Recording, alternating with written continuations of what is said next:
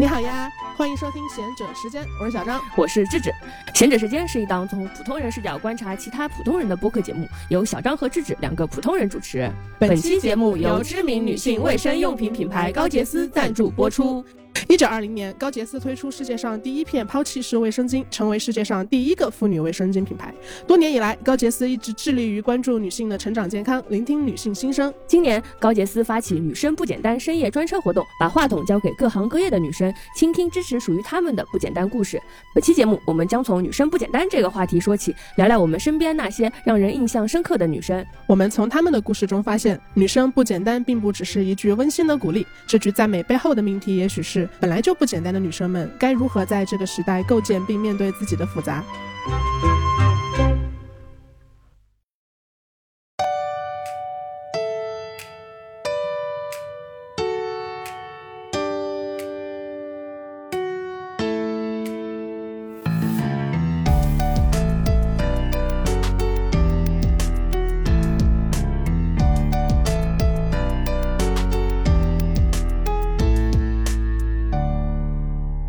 挺好啊，大家应该也已经听出来了，应该已经听出来我们的这个身体状况。对，现在我们的身体状况是怎么回事呢？你你这是你阳的第几天？这是我阳的第六天。嗯，我我比你多多几天。嗯，是你比我阳的早，但还是感觉嗓子会有点问题。嗯，我今天真是失去了自己的味觉。嗯，我心里很难受，吃不出来味道，太就就是你就会，你就今天早上你起来吃巧克力，就跟就是跟嚼泥土一样，你心里很难过。而且你因为失去了味觉，你就播客也不想录了，奋斗也不想奋斗了。你奋斗赚来的钱，买来所有好吃的什么。三文鱼你也尝不出味道，奋斗有什么用呢？真的，跟吃屎有什么区别？难受，心一下灰了一大半。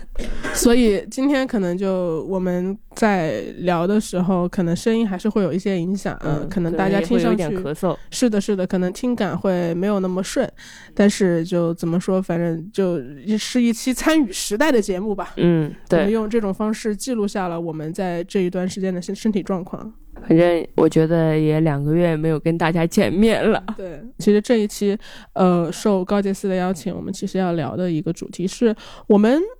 总感觉我们聊过了，但总感觉又没有就是专门花一期来聊这个话题。嗯，因为它其实是贯穿在我们很多期播客或者是我们两个平时聊天里的。你说女生不简单这个主题吗？对对对对对，我刚看到这个主题的时候，我其实会觉得。嗯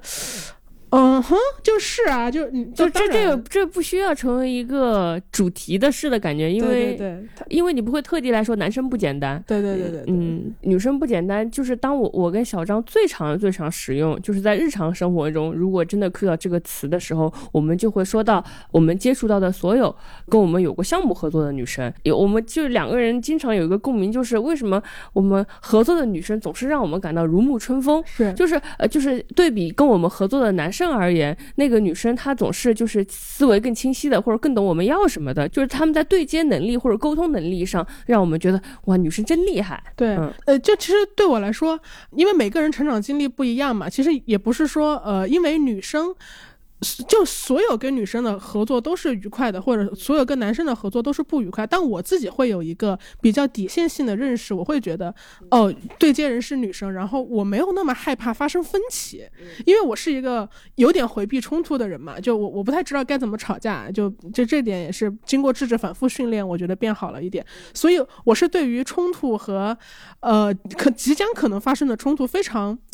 非常敏感的，就我我我一嗅到可能这个对话有火药味，然后我就会开始要么把自己包裹起来，要么就是假装自己很很强悍，试图压过这个东西，但其实内心都是在恐惧嘛。但如果我发现，比如说我们的工作中对接人是一一个女生的话，我会。觉得比较心安一点，就是好像哪怕跟她有合合作上有分歧，似乎都是变得可以沟通的，不会有跟男生那么强的心理负担。嗯，这个你会有吗？我我我应该也是一样的。如果我是跟男生表达自己的想法，有的时候会倾向于放弃说出自己的想法，因为啊，你会放弃吗？呃，也不是放弃，就是我会倾向于觉得，哎，这个怎么说服他呢？说服他真是太难了。嗯。或者说我要开动非常多的脑筋去跟这个男生沟通，让他明白我的意思。嗯嗯，为什么呢？那他这个东西肯定不是一个智力上的一个区别。为什么你会觉得男生更你需要花更多心思去让他明白你的意思？比如说我跟男生沟通的时候，当我当我们发现就是意见有分歧的时候，我心里就咯噔一声，说啊，接下来有一场硬仗要打了，因为我觉得嗯、说服他是困难的。然后你会不自觉的开始想要修饰自己的语言。首先，我要先认同他刚才说的话的某些点，然后呢，再说出我自己的看法啊。或者说我心里可能已经想好了说，如果就要按他的想法来的话，能妥协的是哪哪几个部分。因为你跟女你跟女生沟通不会但是我跟女生沟通的时候就很自如，当我们意见不同的时候，我不会咯噔一声，而是就是很自然的，就是我说出我的对对对对看法，就是哦，你既然意见不同，哦，原来你是这么想，那我是这么想的，就这是这是一个很平等和顺滑的东西。那讨论既不会让我觉得，哎，我又冒犯到什么男性尊严了，又不会让我觉得，哎，现在看起来接下来是一个要说服人的大工程了，我的心里也不会马上就到妥协那一步，就是说那就听他的吧。然后我相信，我相信他会耐耐心倾听我的理由，就像我会耐心倾听他的理由一样。我觉得咯噔感就是很很明显，就你也你哎，就是我很怕说这个话题是就男男生男生会觉得是不是你们自己想太复杂，嗯但其实不是，就是。我不知道啊，我自己的感受是，当你要跟一个男生呃发生分歧的时候，你要试图去弥合这种分歧，你面对的不只是问题本身，嗯你面对的是一个庞大的，你自己也不知说不清楚，我觉得他可能也说不清楚，是是一个怎样的，就是人格尊严，你需要先给他把，就是先先先把毛捋顺。然后先先先让他的尊严不会被冒犯到，然后你才能跟他好好聊。但我同时也会反省自己，是不是因为正是我们太过于每在每一次沟通中都自己的区别对待女生？嗯为什么我们跟女生说话的时候就相对能够放松很，就是因为他们好沟通嘛。然后跟跟男生就得先把他们毛捋顺了，然后再跟他们沟通。嗯所以这样子的话，他们就不被捋毛就不能说话呗，这不是我们自己作的吗？所以我我其实也很复杂。就像我们经常被听着说，男人这样都是被女人惯出来的，是一样的，是吧？没想到今天的主题是这个吗？没想到是这个。男男人都是被女人惯。我相信很多男生应该可能意识不到，他们一定觉得自己的沟通没什么问题，或者他们他们意识不到，他们就关键是你你你你你你你非常非常认真的去将就了人家，然后人家意识不到，人家浑然天成，沟通的贼爽，还觉得哎，我这不是听了你的意见吗？我这今天也是不大男子主义的好男孩一枚呀，就 那种感觉。真的真的，我我就想起上回跟我们对接项目的一个一个男生，他也蛮好玩的，你记得吗？就是我们跟他说我们的想法，然后他就觉得哎另一套想法比较好，然后这样磨合了三四次之后，他突然突然跟我们道歉，他说他说对不起，之前的沟通中是我的我把我放的太大了，没有认真的感受到你们真正的意思。他是他是女生哎，是女生，真的假的？嗯，我还以为是男生，我说这是第一次见过男生这么反省自己的。她是女生啊，哎呀，但我没说，根本聊不下去，那那么就没有这个例外了，现场翻车。那就没有这个例外了。她是女生，你跟人开过会，你不知道人是女生，嗯，那那就没有没有，这是我见过唯一的沟通中男性的例外，就是他会跟我们反思说，是不是自己他的 ego 太大了，忘了哦，没忽视了我有没们的意见有男人。会反省这一点，嗯，真的嗯很神奇，对不起，我记错了。但还有一些是我觉得是特别明显的、特别显性层面的一些区别，比如说男生更爱发语音，嗯女生其实会更爱发小作文。嗯，你会有这个感觉？女生会把小作文就是发的字迹很工整，但男生发的小作文都是没有标点符号的，这也是一个概率上的问题啊。而且甚至有的时候他因为小小作文嘛，女生会分行分段，就可能第一段是先介绍一下项目背景，然后第二段是呃哈拉一下，然后第三段可能是你可能会有什么问题，然后你你可以你可以提出来，然后我们再沟通。总之就是大家好像在职场上也会有很多不一样的地方，女生的宜人性会更高。嗯，他有一种说法就是什么女生天生会沟通，其实我不是特别相信什么天生会这一套，只是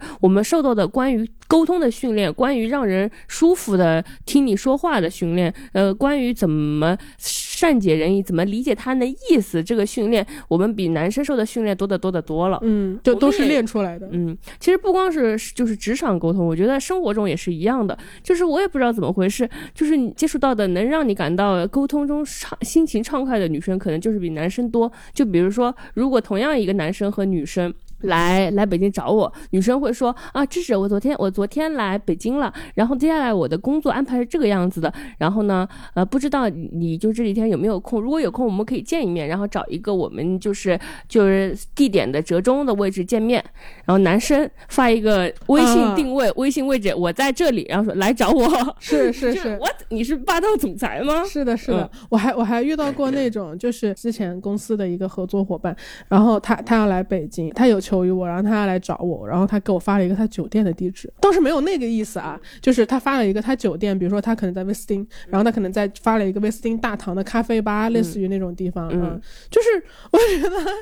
你好歹装也不装一下吗？你装也要装在。首先问我一下有没有自己的时间，然后装也装一个找大概在找折中的地点这么一个，一句吧，你就直接给我发一个你的酒店，你你下楼穿个拖鞋就来了，然后我还要去找你，而且深有的时候可能深夜他们也会觉得我们是可以有时间去的，就是当然也也会有遇到很很礼貌的男生，比如说你的男朋友就会喜欢风格我男朋友那是千年一遇的人，对。对，然后我们也会有遇到说能找折中线的，但是就是如果相比就是会让我们觉得被冒犯到的话，还是男生会稍微稍微多一点，就会让我就是会让你觉得哦，他并没有考虑到你你是否有时间或者你的意愿是怎么样，反正总而言之，他决定了这次见面。嗯，那那你后来就是我我我也会想要知道，就是当你不太舒适的时候，你会怎么样去表达自己的不舒适？就比如说，人家就发了一个，我小时候会会忍耐这一点，就小时候觉得，也许他他们就爱这么说话，你怎么办呢？就是也许他们就是爱这么说话，而且你可能小时候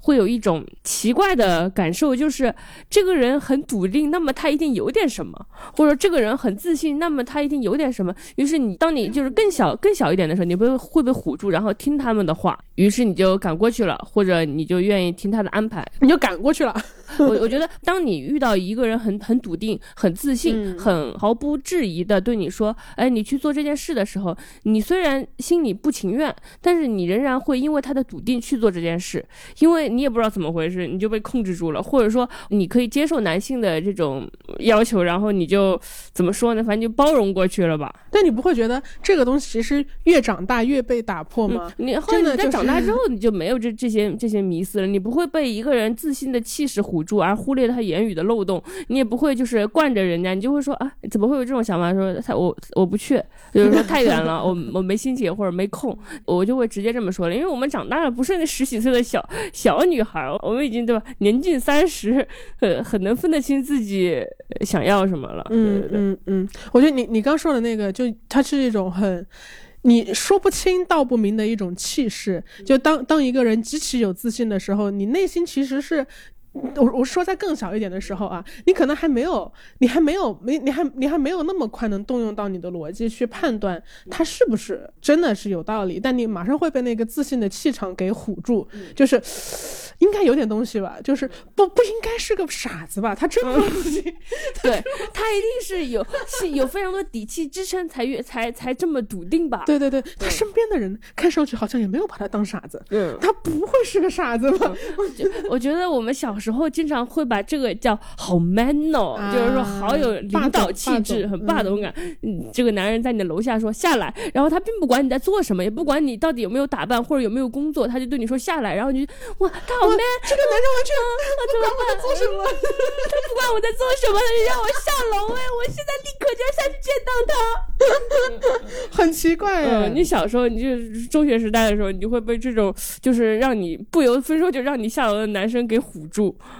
那我我好像没有这个阶段，是吧？那我还是有的，比你还是软弱性强一点。没有没有没有，就我有那种霸总女阶段。反正小时候真的上了很多当，可能是因为我们女孩子受的那个打压教育也太多了，就是我们经常被教导说要要如何如何谦逊，以至于我们看到一个自信的人，就会觉得他一定有非常强大的底气，他才能自信。然后我们不知道原来一个人一无所有就可以自信。然后其实我我有个女女性领导，她我真的觉得她非常能干，但是她在面试的时候仍然会被自信的男的唬住，就是她会会招一个其实我觉得很浮夸的人，但是因为他很自信，这个女女性领导就会被他镇住。因为自信可能是一种确定感吧，就是呃反反而是你其实恰恰是聪明的人，你你你非常聪明，然后你你才知道要做成一件事的不确定性有多大，嗯，然后你才会更加渴望确定性。然后当有一个人，而且很多时候可能决策的百分之五十是百分之五十的对百分之五五十的正确的嘛，你可能就是需要在 A 和 B 中间迅速去做出一个决策。这个时候，如果你身边能有一个人说，嗯而别听就这个了听我汪小菲的，就是嗯选 A 了，就是咱也啥也别说，来姐好嘞来姐。好嘞，然后对，然后你可能就就就就被他唬住了。嗯。嗯，我感觉我们刚刚说了这么多，就是关于女女性在沟通上好像会让我们感到更宜人这一点，其实讲的女性不简单是一种很心酸的不简单。嗯，对吧？其实我觉得良好的沟通是是一个很棒的事，在一个在一个文明社会，它是一个很优秀的品质，它能推动很多事情的呃进展。你有没有发现，就是往往更常思考情商问题的人，都是情商本身就还可以的人，就是往往特别想要学表达的人，都是表达本身就还可以的人。就是这这又陷入到那个循环，就真正大 ego 的人根本不觉得自己 ego 嗯大，他觉得自己，他觉得我 我这表达没没毛病，哦挺好的，我没毛病，我挺好没问题，我。嗯嗯嗯，这个世界没有顺应我。对，是的，会沟通、会表达是一个很棒的品质，但是为什么为什么基本上会被女生承担的更多？就是我们本不该承担这么多沟通，沟通应该是双方或者说所有的人可能都要学会的，而不是只是我们女生从小到大都在学如何沟通，如何让对方感到舒服。就好像这门课你已经修到了至少修了个八十五分吧，然后正是因为你修了八十五分，所以对面可以一直停留在三十分。是的，然后因为你八十然后呢，我们你补齐了。我们休课了，然后被人说都是惯着他们，他们才一直二十分，就让找谁说理去，找谁说理找谁去？嗯。说理去。而且你嗯修课你修到八十五分了，然后人家就，呃，哎，就不过就是一些沟通技巧，不过就是一些情商的东西，哎，还是得人还是得？嗯，就硬实力吧，就是怎么是找谁说理去？找人说找理人说理去。对，嗯所以其实我们会发现说，为什么女生总是会呃在沟通中的表达的宜人性这么高，是因为我们从小就被训练如何沟通，嗯我们从小就被训练如何善解人意，然后包括为什么我们总是有这么强的自省意识，因为我们可能会被更多的批评说你逻辑是不是不够好，嗯你是不是又情绪化了？嗯这个也之前也跟大家说过嗯很多次嘛，就是情绪化是一个很常见的污名。嗯对，首先你在你在中国，你可能就会呃被指责情绪化，因为嗯我们是一个集体主义的国家嘛。那你作为中国的女性，你就就会更更多的会被抨击。就当你一有情绪的时候，大家会就是那个雷达，你知道吗？就我我我前段时间也看他们就有小区里的人去跟那个呃保安就据理力争嘛，说我我们我们一个阳性也没有，为什么嗯要封控我们小区？然后嗯当你在这个过程中，但凡你的声音大一点，或者是你你你眼含泪光，就是你你有一些正常的作为人的在危机情情况下的嗯所有的情感表达，立刻对方就像抓住了你什么小辫子一样，开始不讲道理攻击情绪。嗯就你怎么情绪化了？嗯你怎么情绪化了？那么情情绪不要太激动 啊你好好说话啊，别别声音别这么大，你你你着什么急？你慌什么啊？嗯你怕什么？你好好说。是是是，哇，太熟悉了，这太熟悉他们所有的指责就没有没有经过我的思考，就已经在我的脑海中了。就马上就可以反应出来，嗯是吗？嗯就你你你哭什么？你哭什么？就好像你你你你你你但凡哭了，你就变成你就从一个有理的人变变成没有理的人。所以我一方面还需要，因为我本来就是一个弱势，我要争取的是我的权益，然后我面对的是一个权力的黑箱和一个都不知道姓姓氏名谁的人，我我需要很很认真才能让自己有逻辑可以去表达，以及需要鼓起勇气，同时我还要情绪稳定，我还不能眼泛眼泛内花，不然你就会被人家指责。嗯就真的是没道理，你无理取闹，你对对对，所以会觉得说，为什么我们总是自省意识这么强，是因为会一直被批评说逻辑不够强，或者说是不是情绪情绪比较容易不稳定。但我不得不说一句题外话，就是我觉得什么什么是情绪化呢？他，如我我觉得那种用所有的目的推进一个完全不可能实现的目标，按部就班的去推行一个狂热的不可能实现的事业，这才是真正的情绪化。你在 Q 马斯克是吧？然后，然后我也不太相信，就是什么女生会沟通是天生的。他们说女生天生会沟通，哇，这一下子就呃就否定了我们多年的努力，以及让男生的天生显得男生他不天生会沟通，那这怎么办嘛？我不高兴，不喜欢这种说法，因为我我觉得我们也见过，就是本来不会沟通的男生被女生很多女生骂了之后，他马上就会沟通的例子。所以我相信，对对，我觉得这个还是很鼓舞人心的，是很鼓舞人心，让我明白原来他们并不是不会，只是缺缺骂了而已。我觉得他们只是心中没有恐惧，就像之前就是会会会总是会有人说他不是什么，他只是情商低，他只是觉得你不值得去动用他的情商而已。他对面对领导的时候情商可高了，嗯，就没没有什么天生的情商低和不会沟通。还是回到刚刚那个以柔克刚那个例子，就是女生会被教导说要去成为一个呃简简单单的女孩，然后单纯的无害的，她会很好沟通，会善解人意啊，不给他人造成困扰，也不给也不会让别人感到不愉快。对，就好像，就是著名的那句话“小天使我见过最单纯善良的女孩”一样，我们好像一直被教导成为这样的女孩。你觉得你被教导成功了吗？嗯，我觉得至少就是这层单纯善良的外壳，呃，是焊在你身上，也不能这么说。我会觉得至少这个外壳可能是比会会成功一些。比如说我在播客里说我一七零，大家都不太相信。每次到这个，我我心里就觉得我一定做错了什么，大家才不相信。别人的第一印象一定是这个女孩子没有那么多力量，或者说这个女孩子一定是一个。就是可爱无害的女孩，而他们倾向于认为这样的女生没那么高。嗯嗯然后，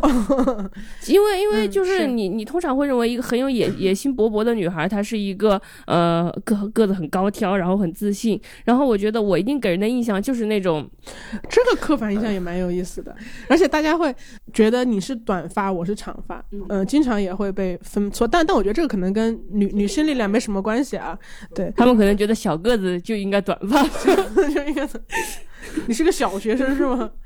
很奇怪，嗯，所以你会觉得你的在大家心中的可爱的形象还是被建立起来了。大家提到智智会觉得智智很可爱，这怎么说呢？可能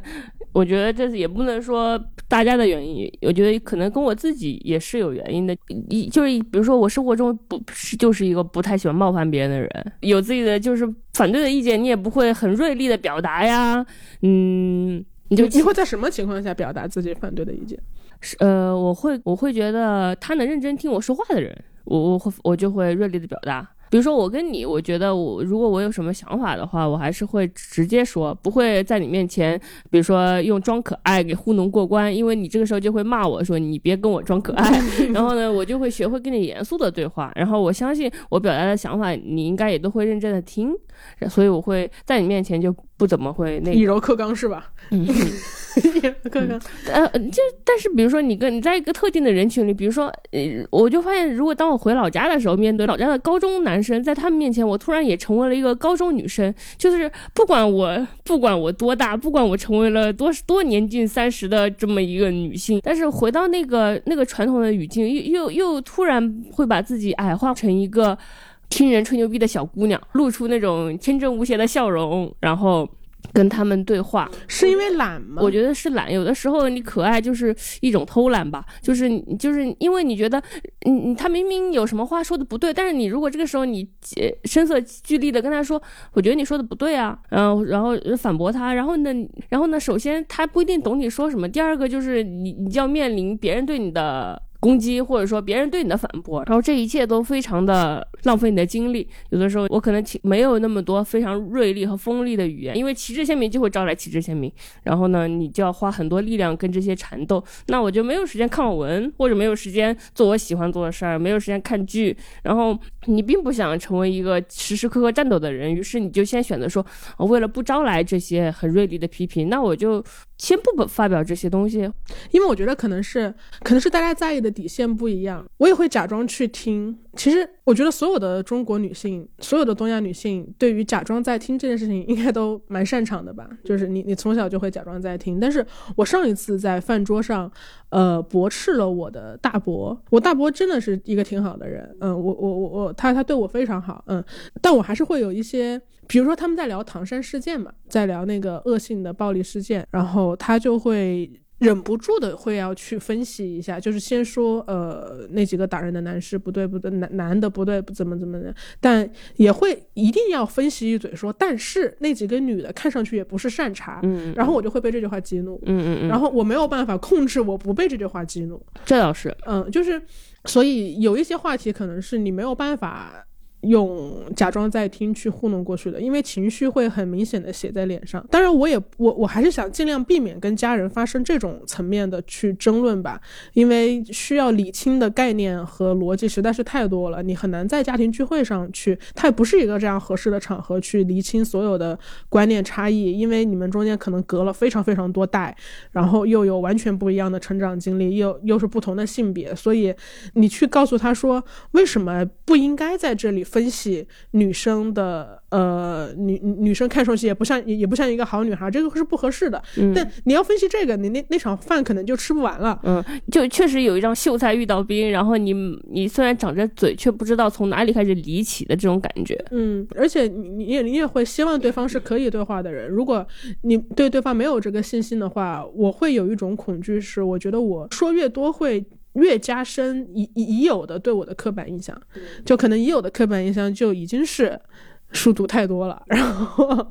然后在在在在在北京天天也不结婚是吧？然后天天就在搞一些不知道什么录录录播课，也不知道是什么有没有前途的东西，也不考公务员，就已经有很多很多刻板印象在这儿了。但你每一次表达又都会再去加深一些这样的东西，就总体来说会让人觉得很心累吧。不过我长大之后已经学会那个随便跟这些长辈怎么表达了。我希望加深他们对我的这些刻板印象，比如说我就是不我就是不会结婚，虽然我自己都不确定。会不会结婚？但是我先把先把我不会结婚的这个固定印象，这咋加深？就是你在在每一刻别人调侃你说你是要结婚的时候，你说我不结婚呀，要找什么着什么急啊？他说那就等四十岁的时候，等那第一波的那些男人离婚了，再再搞 找个二婚的也行啊。我就直接跟他们这么说。你这个也很好，你这是瞎聊法。对，就瞎聊法嘛，就是就是哈哈哈哈你，就就反正我反正当亲戚说结不结婚什么生不生小孩这些事儿的时候，我我都说哇，你们在说一个不可能的事哎。我想加深一些这些印象，就是让他们对我的底线就是一个这个人 有点毛病，有点毛毛病在身上的，要降低他们的预期。我可不能说你放心吧，二哥，五年之内我一定带个男人在你面前。这样的话，你你这这怎么办呢？我觉得这个挺好的，我觉得瞎瞎聊是一种高级和。呃，更锐利一点的以柔克刚，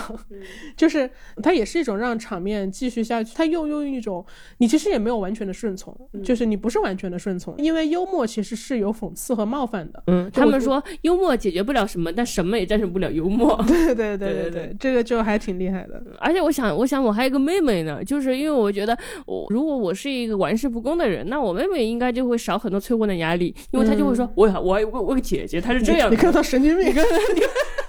你看。我解释脑子，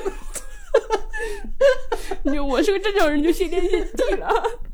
这挺好的。我妹妹也很搞笑。我跟你说过，我妹妹她很搞笑，因为我小小姨不是离婚的嘛。然后我妹妹说我不着急，我妈还没结婚呢。嗯，她也她也蛮有意思的。可以的，可以。嗯，大家都在拓宽自己的生存边界。这个是我想从你身上学习的一种处事方式。嗯嗯，就我还是常常会比较容易严肃。我就是很想很想，如如果有人要跟我讨论问题，我就很想跟他讨论问题。嗯，就是我我很难学会用一种更轻松的方式去去去那个什么。我今年也试试。但现在现在也没有什么人催我。如果有人催我，说在北京过得好不好？我说我每天都想死，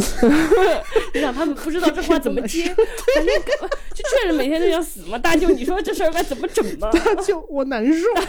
大舅，大舅，你要唠这个，我心里的苦呀。我我就在大舅别走别走别走，大舅坐下，喝杯茶，我听我说说我说说，每天从睁开眼从哪一秒就开始想死。我就后悔我读书读多了，我后悔。嗯，不不要不跟跟他们在长辈的体系里对话，就要跟他就把他拽到你的。体系对，把他拽到我们的体系，让他不知道不知所措，不知所措。嗯，他就坐下。但是小时候他们说话，你就会觉得哦，原来大人是这么想的。长大之后，你就知道他们想的是错的，你就会忍不住想反驳。反正过我我我我之前也跟你说了，我过年回家的时候，我听到几个就是男性亲戚在那讨论，就是那个小孩跳楼的事，他们就会说这个小孩有多多不多不坚强，跳楼了也不孝顺，爸妈还留在这，就是反正就是妈说这个小孩不好。我就觉得他们真的很喜欢批评弱。弱者。他们真的很喜欢批评弱者，然后觉得自己是最厉害的人，就是而且自己非常的坚强，不会因为这种事跳楼。因为我觉得，我因为我因为我觉得，抛除所有观念的差异和呃我们接受的教育体系的差异，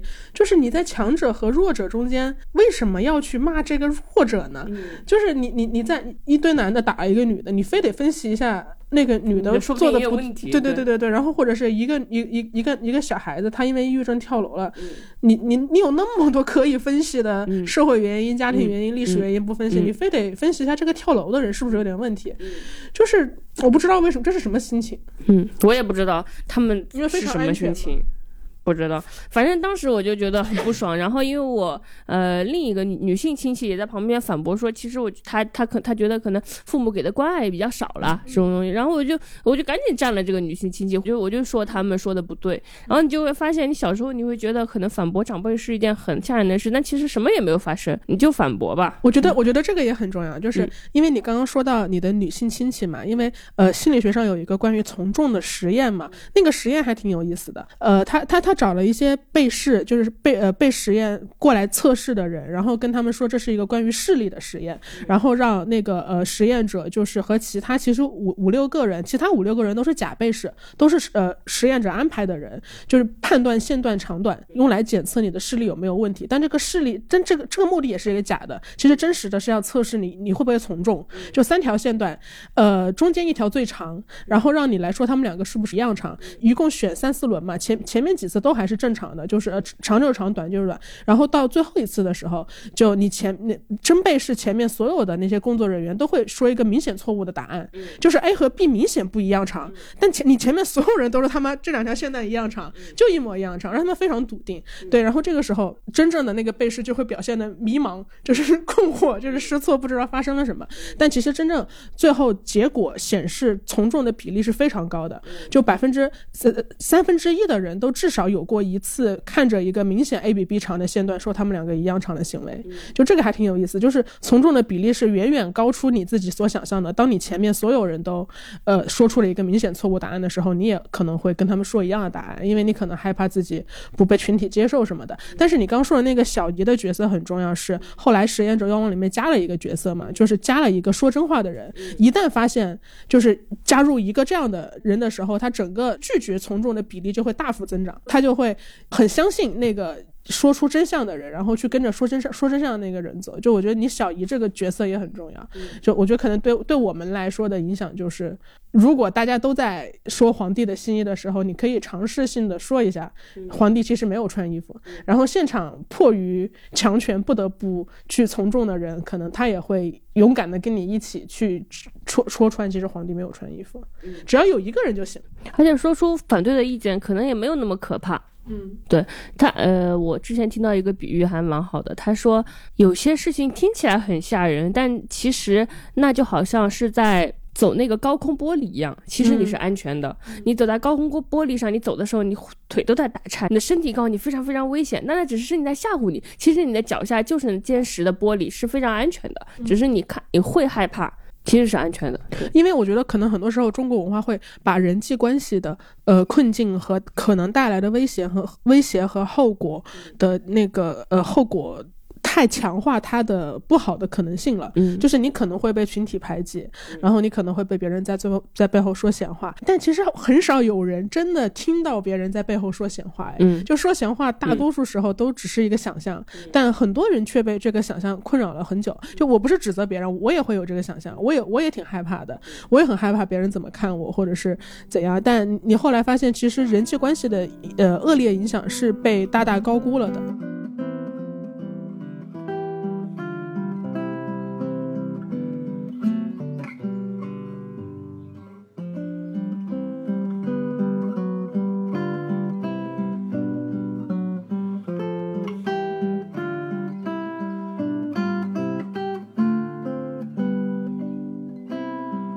我小时候心里一直在想，因为我们就是我们就一直被教导说，哎呀，我们是要以柔克刚，是要用那种很聪明、用女性的方式去赢得这场战争。但是我并不知道这这层伪装，比如说是必要的吗？可能是因为我们力量或者体格上打不过男的呀，又因为这是一个男权社会啊，所以我们就是就是得用那种委婉转的方式取得胜利，或者说用可爱的姿态取得胜利。然后我又想说，用可爱的姿态真的能取得胜利吗？我我们这个伪装。到底是最后到底骗过了谁？划不划算？到底划不划算？就是比如说，哪怕你像《甄嬛传》，你学会了非常多什么好像很厉害的招数，比如说，当你失去了孩子，你应该你应该应该悲伤一下，因为你的悲伤可以让皇帝愧疚怜悯，但你又不能过度悲伤，因为皇帝可是会不耐烦的。你用你的悲伤让皇帝给了你一些好处之后，你就应该马上收拾好自己的情绪，呃，因为在在皇帝不耐烦之前呢，你还是用最美貌的美貌的就是武装来武装自己。好好的服侍君王，然后只有歇斯底里的女生才会一遍遍控诉皇帝，你是怎么失让我失去了孩子？这样的话，你会失去金星，失去一切。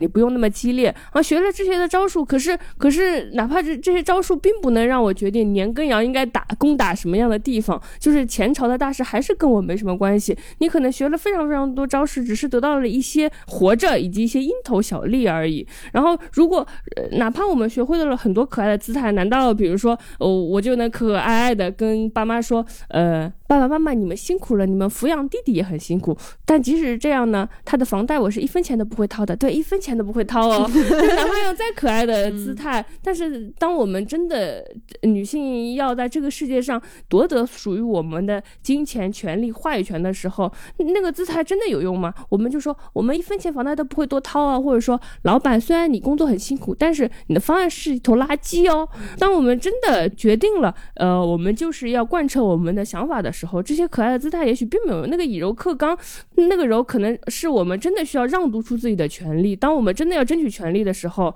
那些东西都是没有没有用的，甚至是累赘的东西。我觉得特别累赘。就你什么什么以柔克刚，呃，它不就是一种内耗吗？我们天天都在说反内耗、反自我消耗。那你你你想说一句话，你得先想十句话来让你的这句话听上去好听。那你不就是内耗吗？嗯嗯，它它不就是一种对我力量的一种损耗吗？但我从小到大就非常抗拒和怀疑这种说法，因因为我也被一个呃一一个表姐，就是我我当时是多大？我想想啊。呃，高高三吧，高三的毕业旅行，嗯，然后他带我去去去去一个地方旅游嘛，然后你知道，就是就是要过夜的旅游，那你总归会有一些闺房夜话的环节，然后他就说，我现在就要告诉你，我如这么多年在这个世界上打拼的秘诀和我最重要的那个关键，我就洗耳恭听。结果他说，呃，就是女人在世界上活着，一定要学会以柔克刚。他当时跟我说出这四个字的时候，但是其实我我必须要。要承认，你高三高三刚刚毕业，那个时候对于呃性别意识，对于各种各样的所谓困境，或者是更结构化的一些东西，都是非常模糊的。嗯，我我我并不能很快的和精准的表达和反映出我的那种不适感来自于什么地方。嗯，我只能把它理解成一种对于被教导的不适感，把把它理解成一种嗯。感觉被人教做人了的那种不适感，但其实它并不是一个这样的不适感，它是来自于对“以柔克刚”四个字本身的不信任。嗯，就是他听上去不是很公平。嗯，就是为什么我们要以柔克刚，而其他跟我们同龄的男孩子就是以刚克刚的，他们并不需要以柔克刚的以柔这个环节，以及以柔克刚真的能克得了刚吗？或者说柔？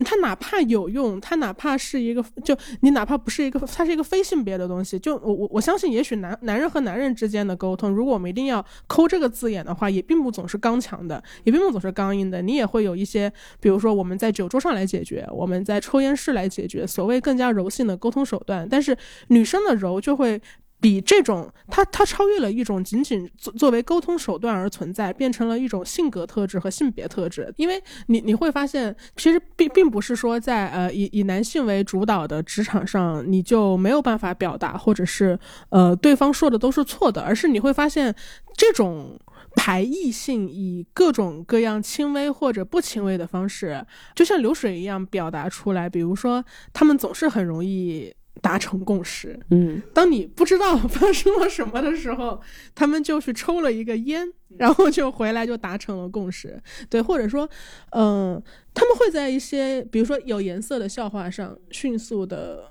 变成一类人，嗯就是他们能知道那个笑点是好笑的，然后并且他们会觉得我笑出来是 OK 的，就所以其实会会让我联想到说，有一个事情其实一直困扰我们很长时间，就是我们有一个呃男同事，他很有才华，嗯但他会有一个问题是他很爱在公共场合抽烟，他必开会必抽烟，大家对这件事情一直是有一点敢怒不敢言的，因为呃你首先你地位在哪儿，然后你确实能力也很强，呃大家可能你会你会是所有会议的一个主心骨，没有人敢去挑战，就是你感觉你在意烟这个事儿，比起人家瞩目的才华来说，嗯 这件事情不应该被提到。嗯对，所以我有时候也会想说，比如说你每次夸我有反叛精神的时候，我也会想说，我连人家抽烟都不敢说，哎，嗯我我算有什么反？如果如果小时候还会有反叛精神的话，那我会觉得，尤其是在所有涉及到社交的场合，我的反叛还是。以一种，比如说我可能也会提醒，但我会把我的提醒包裹成一个段子，嗯或者包裹成一个我不知道足够足够有趣或者足够足够机灵的一个说法，然后减尽量减轻对方的不适。但其实我这么做的时候，我并没有觉得自己很高明，因为我知道我还是在尽量减轻对方的不适。但这个过程消耗了我太多能量。如果我开一个会，我还要花二十分钟想一个让他熄灭烟头的段子，那我。怎么样去保证我创造力能够在这个会议上去点去发散出来呢？然后我就会有一个女同事，嗯然后她每次就很直接，嗯她说：“哎，那个老师啊，嗯去下掐灭一下你的烟好吗？”就直接这么说。嗯然后我每次都用一种特别就是很崇敬的心情看看待她，因为我觉得，呃，不以柔克刚反而是很牛逼的，就是。我我不把我的这个合理正当的合法的这个诉求包裹在一个玩笑里面，我也不温柔的说，我就直接的正式的，然后但也不卑不亢的了，也也没有说要跟人家吵架，我我就说你能不能熄灭烟头，然后有时候对方可能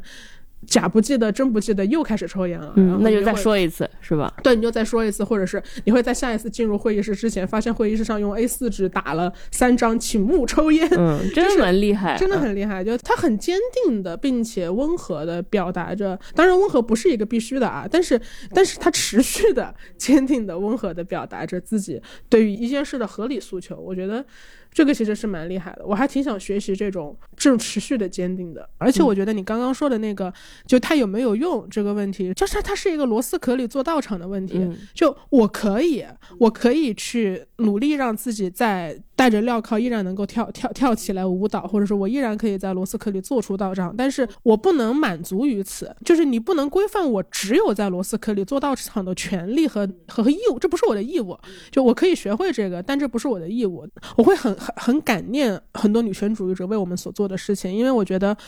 正是因为他们才把这个螺丝壳的区域变得越来越大嘛，我们不能永远往后退嘛。你你你要永远往后退，你就总有一种向下的自由。你你总你总觉得这是一个多么狭窄的区域，就你做做家务，你也可以成为做家务做的最牛逼的人，但是那不是我们要的。我我们仍然想去职场上就正常的、不修饰的、大声的、有力量的说出我就是觉得这方案不行，你别别给我整这个。就是我觉我觉我觉得我们争取的其实是这个，嗯，而而而不是我还得给大家所有人买杯拿铁。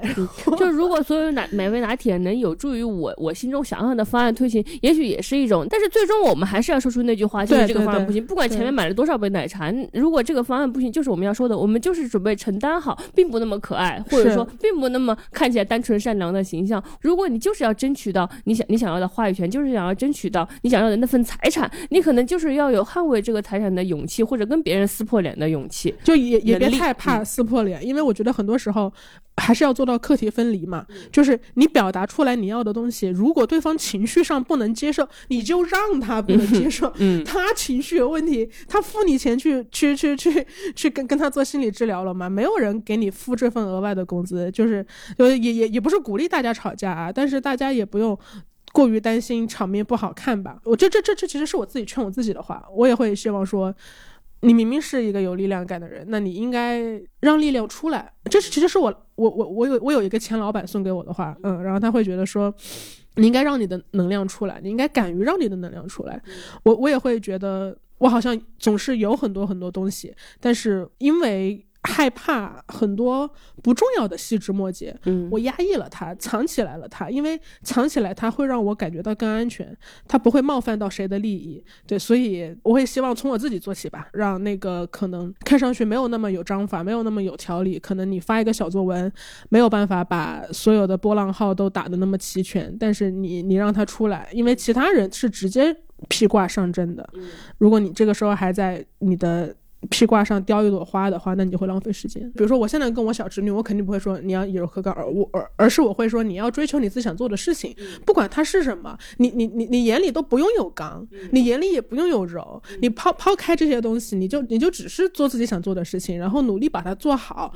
就可以了，所以，所以我可能会希望说，就是可能如果我不是在呃刚刚十八岁的时候就把这个词钉钉我脑门上的话，我可能也不会有这么多困惑和嗯不舒适的地方。就大家如果可以，就就就只是只是想呃。墙边的小草一样，就是就自由的生长，对，然后不用被教导说哦，首先要逢迎一些什么东西才能得到一些对对对对，所以我觉得自由的、舒适的生长的状态其实是更好的，因为你心中没有没有没有敌意，你心中没有一个刚等着你去克，或者等着你去战胜，或者等着你去逢迎，你就是自己。我觉得这种就是自己的状态挺好的，就很像你你你你们公司的女生可能就是会比较能够自由的一些做就是自己的事情。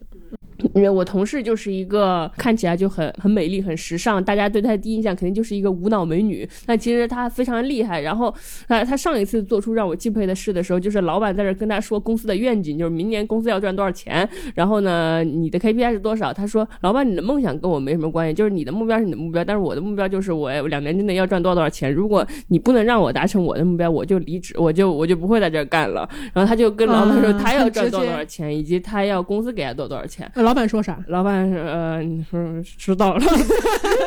因为我们确实都是关系很好的人，但是让好像到了认真的说起自己的利益的时候，他是绝对不会退让的。这个我会觉得还是蛮厉害的。就嗯，这个我们要学习，这我们很少跟别人谈钱什么什么的。是我也不，我也不爱谈钱。嗯。”你也不爱谈，但是当你不在意钱的时候，你是真的不在意，还是觉得不好意思去谈？我觉得不好意思谈的成成本会会稍微多一些，就是不好意思去确认这个事儿，不好意思跟别人，比如说摊在明面上讲，哎，是是不是这个数啊，什么什么的。对，所以我看到我我同事就是很自然的说我要这个数，并且少于这个数我就走，他还是我觉得还是很牛逼的，好厉害啊！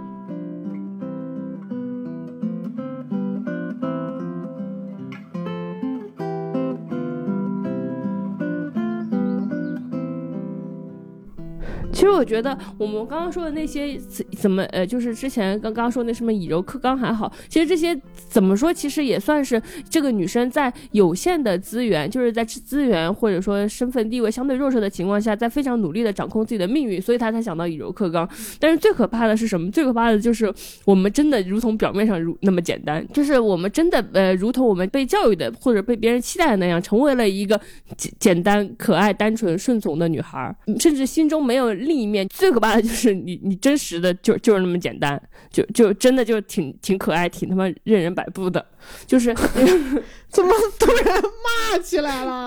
对，就是 就是就是我最可怕的，你知道吗？就是最可怕的是，我们真的被驯服成了简单的人。这个简单并不是什么大道至简的那个简单，也不是赤子之心的那个简单，对，也不是怎么生活朴素的那个简单，而是真的头脑的简单，思维方式的简单。你笃信的价值观是如此的十个十个字以内的简单，一种把自己交给他人和命运的那种简单，一种顺流而下的简单。嗯，那别人都这么干，我也这么干的那种简单，一种没有独立思考。能力的简单，我觉得，嗯，最可怕的是我们真的成了这样的人，甚至没有以柔克刚的想法。你真的成为了一个纯洁善良的女孩，由别人决定什么时候怀孕，什么时候打胎，什么时候生第二个小孩。你跟别人结婚了，由别人决定，呃，什么时候你辞掉工作，专心的顾照顾家庭，什么时候你决定出去工作，兼顾事业和家庭，什么时候呃原谅丈夫的变心，什么时候生第二个小孩，因为你你要挽救丈夫的变心，需要一个另一个小孩来巩固一下家庭。什么时候跟别人离婚，被别人决定离婚要呃拿多少钱，或者说觉得离婚跟别人抢多少钱太难看了，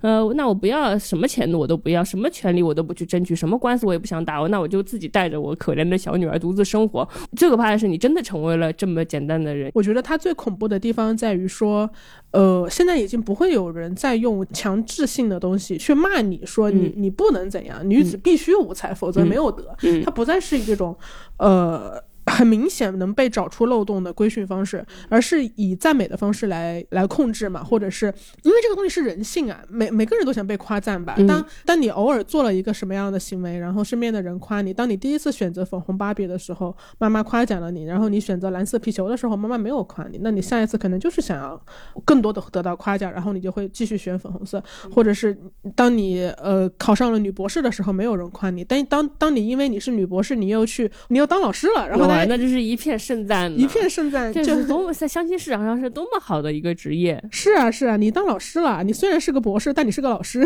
这大概是这种东西。就你你马你马上又被夸了，所以我觉得很多的控制都是以爱和夸奖之名的。然后我们又特别想要爱和夸奖。我是我是想说，那个诱惑力真的很大。就顺流而下的生活，嗯，它的诱惑并不来自顺流而下的生活本身，而是你在意的所有人都在赞美那种。嗯，那个顺流而下就是你做了符合社会期待的事情的时候，大家就会夸你，你是一个。嗯，真的很符合社会期待的人呢，真的很符合社会是一个，嗯，又又懂事又善良又大度又又不计较这么一个女生。对，就跟小老鼠，它去按那个呃笼子里面的那个按钮，它按一次，它可能发现掉下来一个食物，然后大家开始狂按。对，因为你发现有食物了嘛，你就高兴了嘛，所以警惕赞美。嗯，是的，那样的话你就会成为一个很听话的人，一个听话的自己的生命的凶手，因为你毫不尊重自己的意愿、自己的理想、自己的意志，你可能那只是。是顺从别人，让别人决定你的人生吧。是，我觉得如果真的是一个。这么简单的人，这个简单是指你没有经过自己的思考，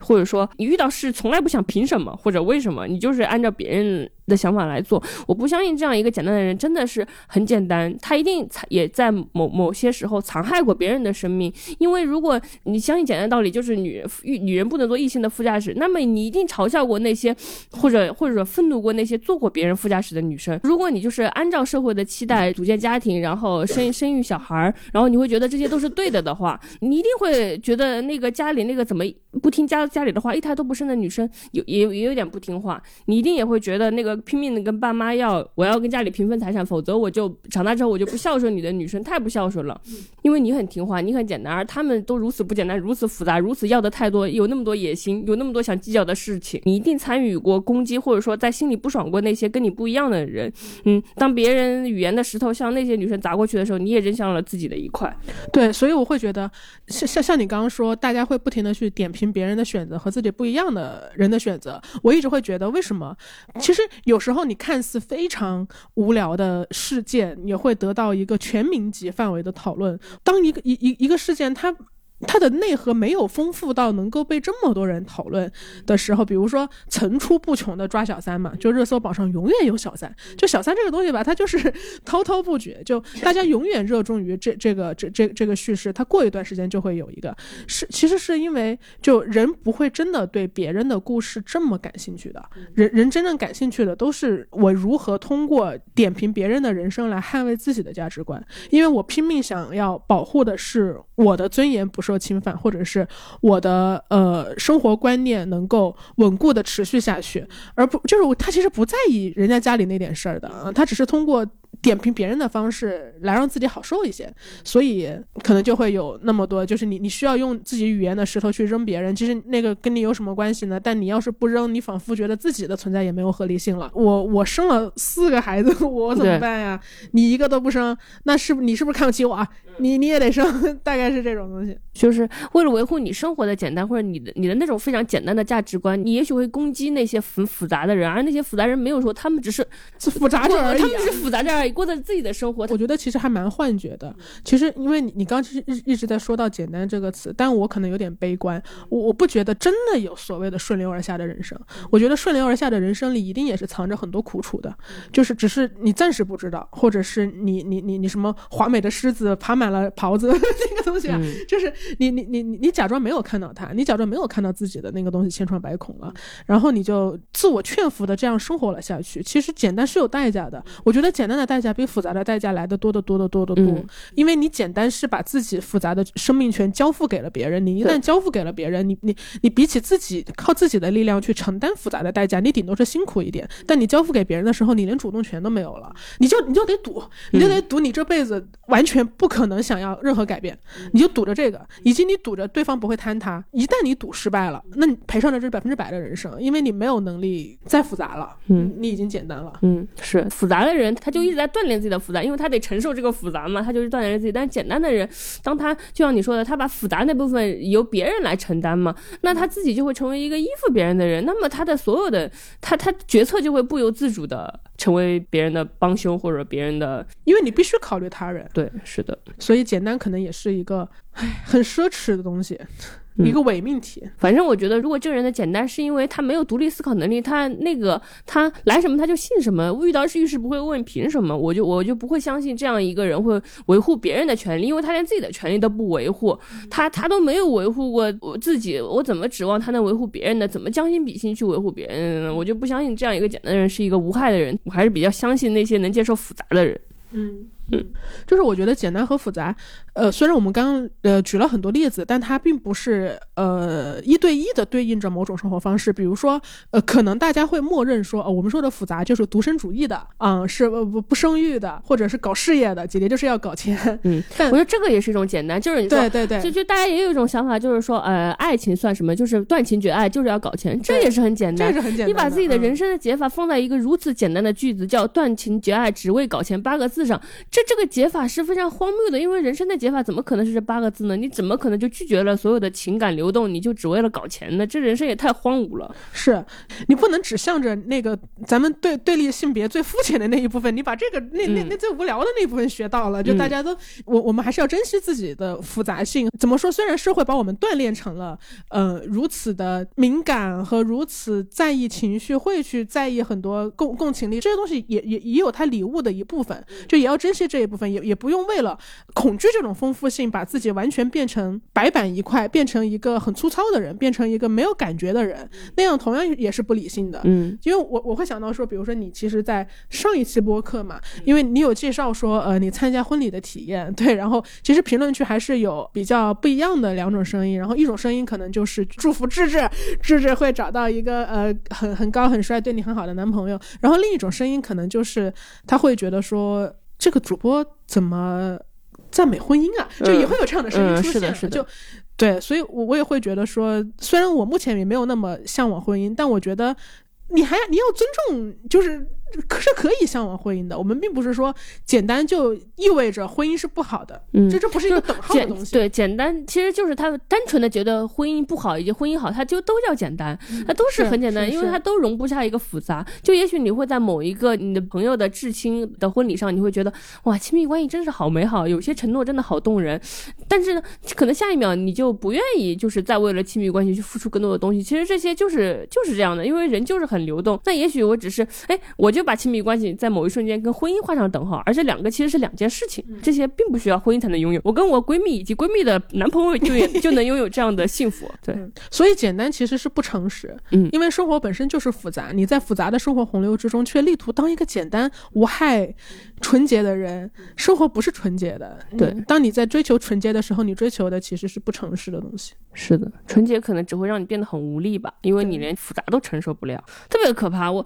我看到那些什么现在言论说呃什么女生要跟闺蜜的男朋友保持距离，我就很生气，因为我就怕这这大家都信了这邪了，我以后还怎么跟闺蜜的男朋友在一起呃吃她保持距离，做的饭呢你？吃啥呀？我吃啥呀？我这急着呢，我就希望，我就希望就是世界上的关系都挺挺复复杂杂的，然后家庭关系不只是一夫一妻两一个小孩或者两个小孩，我希望家庭关系有可能是一个朋友，或者说跟你跟朋友和朋友的老公一起生活，我觉得他他他他很多元。如果每个人都能接受这种复杂的话，我就可以心安理得的活着，而不是想着说，哎，我没遵循那个最正确的方式，嗯，因为没有那个最正确的方式。是，其实很多影视作品里也还是有很多女生不简单。前一段时间很火的那个 UP 主叫湘琴又亲了，我觉得大家肯定都看过，是一个 B 站 UP 主啊，他就会分析各种偶偶像剧里的女性形象。我可能不会爱你，不知道你们你你有没有看过？哦，没有，我但我听说过。他其实讲的是一对好朋友，然后就是他们做了十几年的好朋友，然后其实然后发现哦，这个人是我喜欢的人，在是好朋友在一起的故事。是那个陈柏霖演的吗？对对对，是的。他们说百年修得什么李大人什么，就是这个。我知道了，我知道。它里面的袁湘琴就是一个呃不简单的，因为它是一个方头狮一样的人物，方头狮就是头是方方的，它不是一个圆的狮子。那个陈柏霖就是那个男男主就会把这个方头狮当当成礼物送给女主，说这个就是你，因为你就跟。这个方头狮一样，不得不说，你也挺像方头狮的小张啊。方头狮是什么意思？头方方的，就是说，就是说，你总是被被这个世界卡住，就是你跟这个世界是不圆融的，就是别人跟这个世界总是如鱼得水，就是很顺滑，而你就是咔，世界在你这里卡住了一环，你跟世界的规则卡好像有点支支愣愣不合规，然后你经常你总是毫不妥协，或者你总是发现这个世界的规则跟你想的不一样，所以你就常常卡住。那个陈幼卿就是一个经常卡。住的方头师，她有自己的规则嘛，然后就是跟其他那些很懂得以柔克刚的女生不太一样。她妈妈说，她从生下来学会的第一句话就是不要，特别搞笑。嗯，她她那个她也是也是就像我们刚刚提到的，在呃会议上会直接说不的人。她她有个小角色，她就是画了一个画了一个芭蕾舞鞋嘛，说春季新款想要这个新款想要这个芭蕾舞鞋，然后老板说啊芭蕾舞鞋好漂亮，我也喜欢芭蕾舞鞋。然后然后其他的女生一听。老板喜欢芭蕾舞鞋，大家说啊，这个创意真不错，真不错。然后所有人都在说创意好。陈友军说，呃，可是我觉得不好。十七岁的女生不会想要芭蕾舞鞋啊，就是这是小学生的梦想。就是他会在一片和乐融融中，也会提出自己的看法，勇敢的说出不，说这个方案是个垃圾。对，他是这样的，这样的人，就是他，他也会有一一个困扰，就是他觉得他不够可爱，或者说他也很想很想被爱。可是后来他明白，是谁演的来着？林依晨啊，对啊，林依晨原来就是你。他的困扰是觉得自己不够可爱，怎么可能？对，OK，嗯但我懂你意思。嗯，对他就是他就会觉得他也会经常受到别人，就是他的前前任男朋友说，哎，你这样没有人敢爱你。他有很很强大的自我，他有自我的主见，他他是一个很有想法的女孩，她从小就是班长，然后团结女性，同时她也她也会有就是女生常见的困扰，因为所有女生都都在会在想一个问题，就是我够不够可爱，我还能不能被男人爱。对，就是我觉得这个很真实，就好像就是当一个人发现自己是有力量的人的时候，男生可能哇，我有力量，我有 buff，然后就就就太好了，然后就怎样？但是我们可能会多一一个功课，是我有力量啊，怎么办？怎么办呀？会有点我有力量，我吓坏了，我得怎么隐隐藏自己的力量，才能在这个世界上过得更好？是，嗯，我觉得你你你你也差不多有类似的。困扰，因为你经常就是想要掩盖一下自己的力量，还有你也经常会说类似于显得可爱，但是又要有力量的这种矛盾。你现在没有了，我觉得我能意识到这个东西，但是我会去打破它吧。就比如说你在 就之之前可能在极客的时候，然后因为用极客比较早嘛，很多表达可能是因之前极客下架过嘛，然后在它下架的那一段时间，其实反而是呃我开始真正用它的时间。如果如果这个东西能够被太多人看到，我就会非常紧张和害怕。所以这也是我我选择播客的一个原因。嗯，因为播客给我带来一种安全感吧。就你毕竟我也觉得，为什么你会觉得播客有安？安全感，因为从概率上来说，我还是有比较避免冲突嘛。就人家听听听你一个播客，可能听听完两个小时，还要来骂你，比他在那个公众号上看到白纸黑字一句话，你们意见不合，然后就要来骂你，那个概率还是会小很多的。嗯，而且我觉得。听，其实听到声音，听完两个小时之后，你大概声音的真诚程度，你也大家可能也也关闭了吧，就是跟你不一样的人，嗯，所以我觉得可能在极客的时期也会有一些，正是因为他被下架了，所以在那一段时间才敢出来说一些大逆不道的观点。我觉得我当时经常说，人就是应该辞职，人为什么上班，就是应该辞职，人就是应该工作一年辞一次职，然后就类似类似这种。然后其实后来就就会呃，一开始大家会觉得你可爱，因为呃表达上可能遣词造句。绪什么的，会觉得你的表达比较特别。但后来你又会发现，就比如说，当我说一些呃女权主义的观点，或者是女权主义，它一定是非常有争议的一个东西嘛，在现在。但是我就是一个女权主义者，我没有办法因为害怕它的争议性而假装我不是一个女权主义者，我也不能因为害怕别人骂我而假装我不是一个女权主义者，我就是。所以他，呃，遇到一些社会事件的时候，那你当然会要说话，但你会很明显的发现，就大家会说，大家会说你你你你你你你搞女权，然后就是为了吸粉，其实搞女权之后掉了不知道多少粉，好吧，根本就不是根本就不是吸粉，是在洗粉，因为你一下子就不可爱了。你当当你说出你自己是女权主义者的时候，一下子就是本来很喜欢你的男生，或者是我我我我我这只说男生啊，因为因为男生对于女权会更加抗拒一点，就从大范围来说，一下子就是会觉得你。好有攻击性，嗯，或者是怎么你也搞这种东西？对对，怎么连你也搞这个？怎么你你也这样？反正会会会有这样的过程，但我好像比较坚定的继续发生吧，就发生，不不不能说发生，就是想说想自己说的想要说的话，还是会想要说，对，还是会想要说，因为因为如果我如果我因为害怕什么而不说的话，那我还是在为了一个不知道什么东西来改变自己，嗯。嗯，我尽量不这样做。我我虽然，所以其实你你你你你可能会觉得说，比如说你也会谈到说，你在网上可能没有我那么直接的表达自己的观点。其实其实不是，其实我也怕，我也怕被骂，我也怕。而而且你知道，这是一个挖坟的时代，你你不知道有什么样的人在看着你，你也不知道你的表达会被怎样的曲解、截图，可能以后某一次再翻出来，然后来来来来论证你的罪行，这不都不知道嘛？但。但但但我也害怕，但我是一边害怕一边说，嗯，是你怕的要死，但是对，我觉得你的这个这个还是很鼓励到我的，对，还是还是挺挺害怕的，但是可能觉得还是有那个想要坚持的东西，那个那个我想要坚持的东西，才说明我是谁吧，嗯。嗯嗯嗯，如果没有那个东西的话，我可能都会忘记我是谁，嗯，所以做一个可爱的人，好像也没有那么重要。对我们这里说的可爱是那种比较狭义上的可爱，但我自己就会觉得，嗯，方头师是最可爱的。谢谢，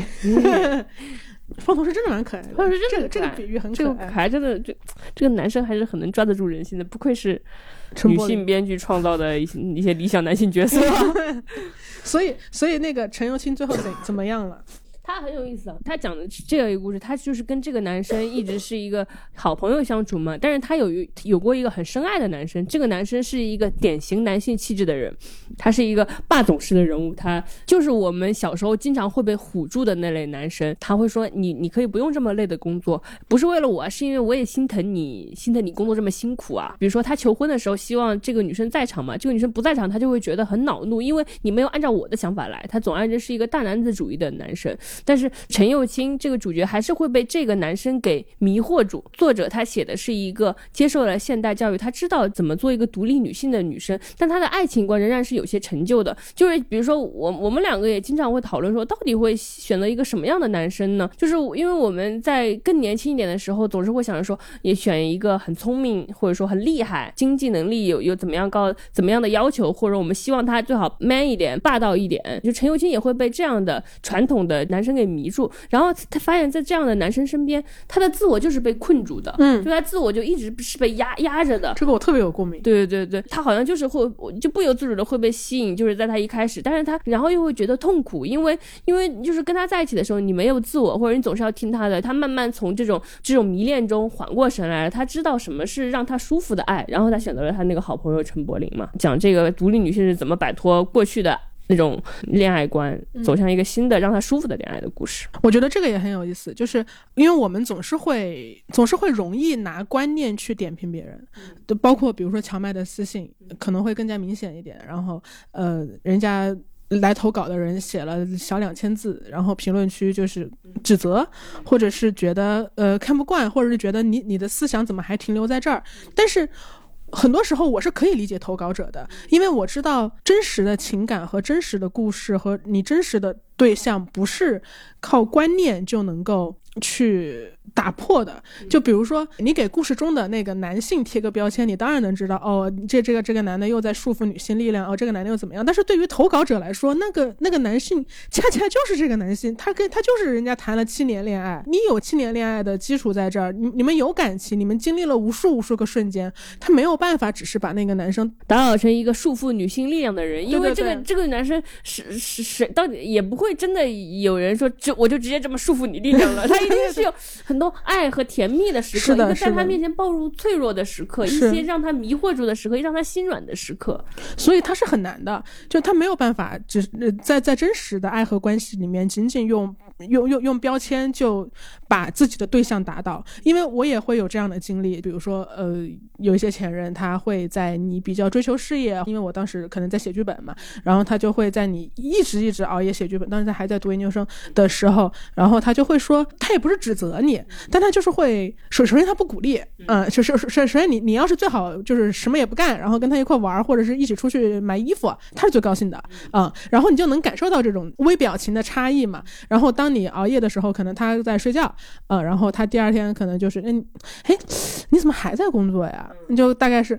嗯，这个这个剧本对你来说就那么重要吗？就大概会是。这样的口吻，他不会直接跟你说你别努力了啊，你别那个什么了，但是他就会让你觉得自己是不是做错了什么，或者是我是不是没有能够有足够的时间来陪他。所以到后来，我每一次做自己喜欢做的工作的时候，我就会有一点，我不太敢跟他说，有点压力，有有有压力，我觉得我觉得旁旁边那个人根本不需要直接用言语来表达他的是和非，他只需要用他的微表情、他的喜和怒，你就能就能左右你你亲密的人的行为。就是因为当你做一个，比如说我我我拼我努力工作，或者说我就跟别人讨论工作什么的，旁边那个人他他面无表情，或者说他表现的没有那么高兴，然后呢，你心里就会知道他不怎么高兴，不管他的价值观是正或者非，或者但是他就是不高兴。但是如果你做一些让他开开心的事，比如说你穿一个长裙，或者是的留留下了长发，是的，什么什么，或者你去逛街，你跟他看剧，他就快乐高兴，他跟你撒娇，跟你像小鸟一样开心，然后你就想要做让他开心的事情，是的，不是的知不觉你就被改到了，并且这你以为这是你自己的选择，对对对，我觉得这个就是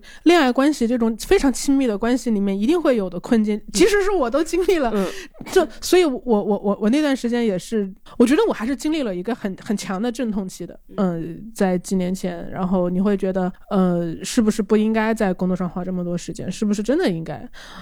嗯，我当时真的是会，就因为我我一直是喜欢短发的。你刚刚说那个场景就非常典型，但我每次剪完短发，他都不是很高兴，因为我我我不喜欢长发嘛。然后那一段时间也是唯一一段时间，我留了一一小段时间的长发，在我快三十岁的人生中。那个长发真的很不适合小张，不适合我我们小张真的很适合，就是短头发就很漂亮很可爱，但是他居然为一个男生留过一段时间长发，这整个我当时不觉得我在为他留，嗯你知道吗？对对，他就是我觉得亲密关系的它的功能就是它潜移默化，太潜移默化，完全、你也没有觉得有什么区别，就是，但但我知道我短发更高兴，但如果长发你高兴那也行吧，就大概就是这种在无数个也行行吧，我们就让渡了自己的权利和自己的意愿和自己的喜好。是的，是的，但但真的就是那一次，我我不想留长发，因为我知道我我我我我很我不喜欢花那么多时间打理我的头发，然后我就剪掉了，然后剪掉了之后，可能明显对方也不是很高兴，但是我剪掉之后，我觉得非常高兴，就那种非常高兴的。感觉留在我心里，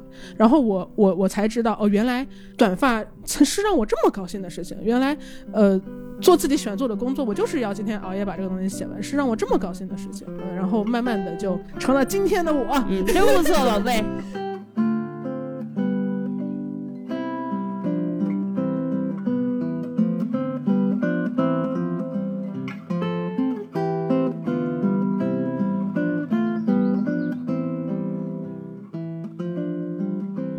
就对，你看，就是比如说，当你做出自己选择的时候，身边如果是一个智者，他在你每一次剪掉长发的，你不是鼓励大家剪长发啊，就是我我不喜欢长发而已。你放心，大家不会这么简单的。对，大家不要这么简单。嗯嗯、所以这个我我想说，这个鼓励者也并不一定要是男性，也不一定，并不一定要说亲密关系，也并不一定要要说父母。你哪怕是你的朋友，他在你做自己的时候，每一次做自己都给你正反馈，嗯每次做自己都正反馈，我操，做自己太爽了！嗯我下次太爽我也永远要做自己，让自己高兴。耶！嗯我觉得也是很好的事情。嗯，然后我们经常还有一个迷思，就是我们好像总是要很很牛逼，或者说很有工作能力，我才敢对老板说，老板，你的梦想对我来说不重要。我才能成为一个独立女性，或者才成为一个很很能掌控自己人生命运的女生。但其实不是这样的，不是说你你要特牛逼，你你才能就是掌控自己的人生。有的时候你可能也许只是只需要一技之长就可以，或者说在你的工作中你能胜任这份工作就可以，或者说你是一个很好的服务员，我觉得也也够了。因为更大的时代浪潮你是无法掌握的。但是如果能当好一个服务员，他的薪水足够你有一个比比较独立自主的人生了。是是，我觉得这个提醒也很重要，就是做自己是没有资格入场券的。嗯，是的，不是说你要特别特别强才能做自己。嗯嗯，而且就是掌控自己命运的方式，其实也有很多。我们之前举的很多例子都都是什么什么在工作中好像很强悍，但比如说我，比如说我的朋友，他一直在在家庭中遭受着不公平的亲子关系，比如说父母就是更偏爱弟弟的那个。那那他长大之后，他所他为自己所做的反抗，就是他跟父母就是就是说，我我只愿意承担我对你们那部分责任，我并不愿意承担对我弟弟的那部分责任，并且你们这些年的偏心深深的伤害了我。他说我就不喜欢你们试探我，想要试探我有多孝顺，想要试探我给你们多少钱的。我会就是比如说在你们老之后赡养你们，但是你们也不要这么试探我了。他会在再次遭到父母不公平的对待的时候，他会直接说出他的不高兴，并且他在说出这些不高兴的时候，他是做好了一种准备，就是我准备父失去父母的爱了。就是天呐，我觉得好心疼他，因为他一定是经历了很多很多次午夜梦回，然后难过，然后才能够。有这个勇气去说出这些，并且去愿意承担这个后果，因为你面对的同样不是不不是只是老板而已，你面对的同样是你你永远你希望他很爱你的父母。是我们每个人都很渴望父母的爱，很渴望父母的认可，哪怕我们关系不好，我们也总是希望爸爸妈妈能认可我们。但是当我们感到很多伤害的时候，可能我们真的有有那种勇气去撕破这层温情脉脉的面具，就哪怕他撕开这个情绪之后，他们就可能关系就不怎么好。我觉得这种撕裂的这个动作本身还是很很牛逼的，因为我身边也有一直被父母提醒要养弟弟的朋友，嗯，他的方式就是就是就是非非暴力不合作嘛，就是不回家，不不回老家，但是该该该尽的义务都会尽到，但是他就是不不回去，因为我觉得很多时候这种试探是以一种。对于父母来说非常安全的方式在进行的，比如说他可能会时不时的说两句，说，哎呀，我们老了，你会你会照顾我们的吧？你会回来那个什么的吧？哎呀，弟弟那个也上小学了，那那那以后如果我们不在了，你会好好照顾弟弟的吧？如果这这这这个时候女儿还不能不高兴，我的朋友有有试过，就是表达出不高兴嘛，然后他父母立刻就会退回到安全领域，就会说，哎呀，你怎么不高兴了？我们只是随便说说，我们只是不是聊天的嘛？这不是大家在一块一块聊，不是。聊天，你这不是聊天，你你只是用一种，你嗖的一下出了个剑，然后呢，我感到我说我我我说我疼了，你就嗖把把剑收了回去，然后假装没有再次出来，是是是，就家庭关系并不只是有爱的，还有非常多这种试探、软刀子，对这种软刀子，是的，是的，是的，我觉得太安全了，对对，对方把剑拿出来的人太安全了，但被刺痛的人却变成了一个矫情的人，所以在这个情况下，如果对方给你的是软刀子，那你要。戳破他说你在递刀子给我，你在干什么？我觉得这个其实是很需要能量的。嗯，所以对我也觉得他很棒。你在所有让你感到难受的亲密关系里，你都你都说不，我说我不要这个，或者说你们伤害到我了，然后你去努力追求让你感到幸福的亲密关系，我觉得这就是很棒的，这就是掌控自己的命运，而不是说什么成为一个什么贼牛逼的女强人。因为因为经常有一种偏见，就是很强大的那种女生，然后才能怎么怎么样。其实我觉得在亲密关系里自救。也也也很厉害，是我们俩也没有很强大。你看我们，嗯，我们我们我们也是，我们两个 就是就是吹牛逼那个。是啊，但是我会觉得说，我们对不简单女生的鼓励太少了。嗯嗯嗯，就是我们我们还是会很喜欢又聪明又勤奋又认真又循规蹈矩的女孩。我们对那些就是呃在在我们的生命中呈现出一点复杂性的女孩，其实我们是如临大敌的。尤其是在比如说我们十三四岁的时候，我就是因为我看你小小侄女是有这种感觉，我觉得你小侄女是一个非常聪明敏锐的人。我觉得她就是心中经常想凭什么的人，虽然她没有对我说过凭什么。我觉得她其实是一个很健康成长的孩子，但是她总是呃会。会因为跟别人相处，呃，格格不入感到痛苦。给大家介绍一下我这个小侄女，嗯，就她就是一个，呃，少年版小张。虽然虽然小张说她小时候不这样，但我觉得，但我觉得小张小时候你应该也是一个复杂的女孩。我我我跟她其实是像的。我觉得我觉得呃不呃不这样的那一部分是我没有她有勇气吧。她还是因为还是比我生活在了一个，她是零零八年出生的嘛，所以她肯定还是。呃，更敢于表达自己吧。比如说，我小时候也会有很多凭什么，我也会有很多很多困境，我也会觉得我不能融入很多时刻，但是我没有办法像他一样有勇气说，他就拒绝参加家庭聚会。我我小时候是不敢的，他就不去，或者是他即使去了，他也戴着口罩，就是那个时候还没有呃新冠哦，就他就戴口罩出席，然后戴帽子出席，真有意思。对，然后他就不理任何大人，就自己在旁边玩游戏或者在跟我说话。嗯，有时候可能嫌我幼稚，也不跟我说话。反正他就是很很很敢于表达自己不一样吧。但是我跟他很共情的地方在于说，我觉得我们肯定都是属于早熟的女孩吧。因为对于女孩来说，被评价早熟真的是一个有他，我甚至觉得他是最早的污名化。嗯，因为你你如果要说我聪明，你就说我聪明；你要说我 那个对早熟算个什么东西？早熟算个什么东西？我们小时候如果说一个女生早熟，经常是说这个人心事多，然后喜欢搞男女关。系，这叫早熟。对我，我小时候也是会被评价早熟的。呃，一方面可能是因为爱搞男女关系，另一方面 可能是这个朴好朴素啊，爱搞男女关系，很朴素，爱搞对象。对，就是就是爱谈恋爱，就是爱谈恋爱，那没办法，没办法。对，然后另另一点，可能也确实是因为小时候就在语言表达上反应比较快吧，所以会有攻击性。我觉得其实早熟背后的东西是这个，但是我从小就不太喜欢这个词，因为这个词它看上去没有在骂你，其实在骂你，但人家还假装自己在夸你，然后说还真早熟，就是那那种，但你知道他又没有在夸你，所以就很难受。我就不喜欢这个词，就是你你想说什么，你可以换一个词来说。为什么你们二十岁才有的品质，我只是十三岁就有了，我就我就要被污名化了？他就跟在说一个一个不合时宜的成熟，就跟一个不合时宜的不纯洁一样，同样是一个污名化。对，所以我觉得我我可能从小到大跟他在这方面面临到的困境是一样的，就是我们都要学会去面对自己，就是比别人要。呃，成熟的更快一点的这个事实，很荒谬的是，随便一个什么国外十三四岁谈个恋爱，好像很正常。我们长大之后看那些剧的时候，才发现，哎，他们谈恋爱可能就就在这个年纪。然后十三四，你们谈不到恋爱，你们是那儿的，怎对呀？就你没有人喜欢，你们不 popular，不 popular。然后呢，然后呢，我我们在那个中学时代的时候，如果有女生什么谈恋爱，我们在背后窃窃私语，就说啊，这个人怎么怎么样。长大之后才发现，他人家只是过了一个很正常的青春期，但是。可能在在一些拒绝拒绝复杂、想想要让我们非常简单的生活的人眼里，这就是很大逆不道的行为。所以，让一些很正常的独立思考的人要经历很多的压迫和压制，我会觉得。不行，这这这这事儿这事儿 不能这么搞，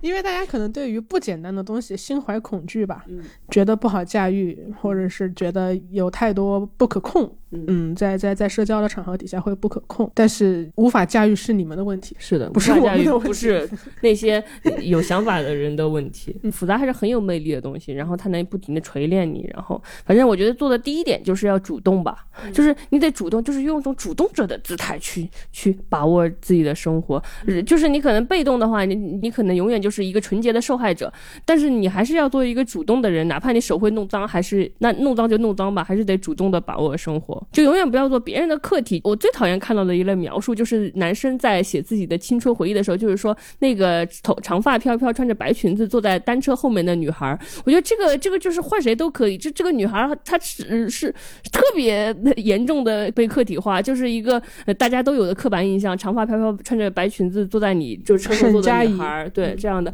但是我觉得，那你宁愿做一个就是把把他们 男生的车轮给卸了，让他走二十里地回家的女生，主动主动扎破人家的轮胎，他让人家扒你主动扒背他都忘忘不了你。我觉得就是主动还是很有魅力的。对我小时候就是这样，就是那个时候男生都喜欢来扯肩带，然后只要有男生来扯我，我就会去扯他们裤子。对，只要有男生来扯我就扯扯裤子，然后我就变成了一个在班上扯很多裤很多男生很多男生裤子的人。对，也没也没关系的朋友们，也没有影响我谈恋爱，就是没影响。大家就说哇，这够劲儿啊，够劲儿，好奇怪，好奇怪对不起，对不起。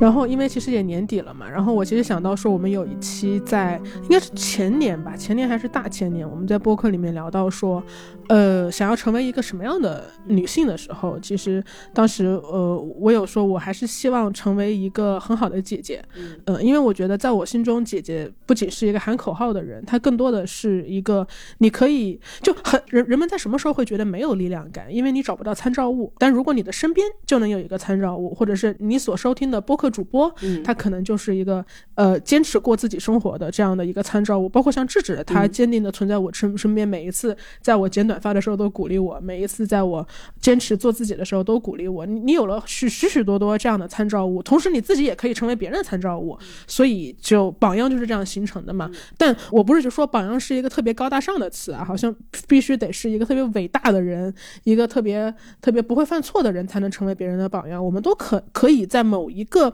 层面去成为某一些人的榜样，在不同的人生阶段给到大家力量和鼓鼓励吧。对，所以我觉得对于我来说能做什么，就今天聊了这么多关于简单和复杂的命题，关于沟通的命题，关于我们如何面对自身力量感的命题。我觉得可能一个更通用的解法，可能还是我我自己也会努力的把自己在某一方面的力量感好好的让它出来。让力量感出来，然后让丰富性出来，不要怕伤害到别人。如果别人觉得被伤害，那是他们的问题。然后我也希望说，呃，我自己也能成为一些人的榜样，同时我也会去找到其他的榜样。对，就如果每一次开会的时候有一个人抽烟，然后都会有一个我那个女同事就是我的榜样啊，她就是温和而坚定的说，请熄灭烟头。就是如果你身边有很多人都在坚定而温和的说，请熄灭烟头，请熄灭你思想里的烟头，嗯，我觉得就会很鼓舞到我，嗯，所以我觉得。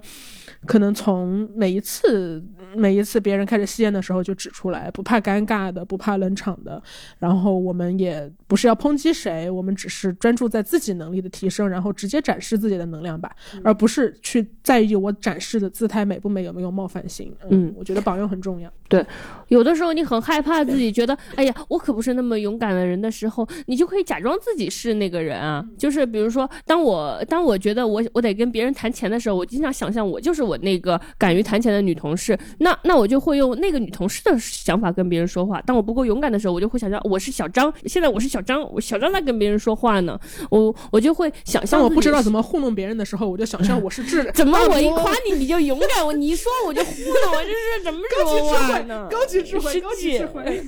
高级智慧。对，就是反正对，就是我当我我我们可以向榜样借来一些力量，假装我们是那个榜样，我们可能就真的成为了那样的人。我觉得男生。他们最占的便宜的就是他们从小就被鼓励成为一个强大的、厉害的人，然后所以他们哪怕没有那么强大，他们心里也害怕的时候，但是他们哪怕装也要装的自己哦，我很会喝酒，很会跟人来事儿、搞事情，然后很会，他们会假装自己是个强者，然后因此他们可能真的成为了一个还不错的人。那我们可能就是缺少那种假装成为强者的经验，但是我们现在可以，比如说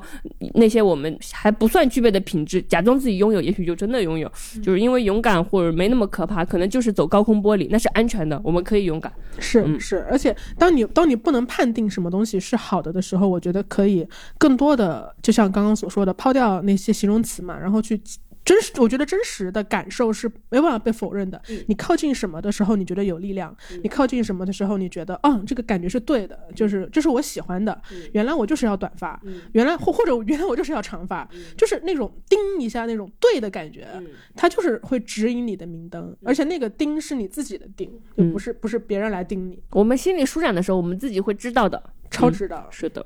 反正我对女的就没有什么其他的期待。我觉得所有女生就是要不犯法的同时，主动掌握自己的命运，然后在这个框架里随便怎么签字摆态的活都可以。如果你现在还不够复杂，那有多少复杂的女生，她们是怎怎么开拓我们的领域的？其实我们都是在接受她们给我们开拓的这个领域，在她们在这个领域里我们生活。就比如说我们在很小的时候，可能啊装卫生巾还是用黑色袋子，但是突然有有一些女生说，为什么装卫生巾用黑色黑色袋子？于是我们开始手里拿着。卫生巾走了。然后在很小的时候，呃，来大姨妈是一个很羞耻的事，甚至我们会说大姨妈而不是月经。然后呢，有一些女生就跟我们说，为什么要不说月经，要说大姨妈来代替？你们害怕什么？月经月经。然后我们就会说月经月经月经月经。我们很对，就是所有的这些东西都是那些勇敢的人给我们争取来，他们告诉我可以这么做，于是我们这么做了。嗯，所以我们才可以有提到月经不用大姨妈代称的时候，可以拿着卫生巾不用黑色塑料袋的时候，可以很自然的购买一包卫生巾的时候，而，这些都不是平白无辜的，都是那些呃，虽然我们不认识他们，但是他们很勇敢的说出了他们自己的想法的那些女生。然后，其实我们也可以是这样的女生。嗯嗯。然后呢，高杰斯这次的深夜专车微综艺也采访了各个领域的女生，包括什么入殓师啊，然后职业伴娘啊，还有只只靠唠嗑就涨粉百万的 UP 主啊，反正是有各种各样千姿百态的活着的女生吧。然后我印象比较深的是一个三坑女孩，就是三坑女孩，你肯定不知道，她就同时入了呃什么洛丽塔、汉服和 JK 的那种坑的这种女生。他因为喜欢拍那种洛丽塔风格的衣服嘛，然后他说刚开始的时候，所有的片子都是他自己一个人拍，一个人化妆搞妆造，前面支一个小支架，然后上面放一个嗯美图小手机，然后自己就拍，自己就修，然后他就能接到商单了，因为他很喜欢这个事儿嘛。他他孩子自己的拍图，然后接商单，一开始是五十块钱一套衣服，然后慢慢又涨到一百块钱一套，然后他就特别高兴。他说这件事给了他很大力量，因为他小时候喜欢穿这种风格的衣服嘛，但是估计周围也没有什么人认可他，因为就是觉得这这女生怎么也不太务正业，然后喜欢这种飞飞的东西，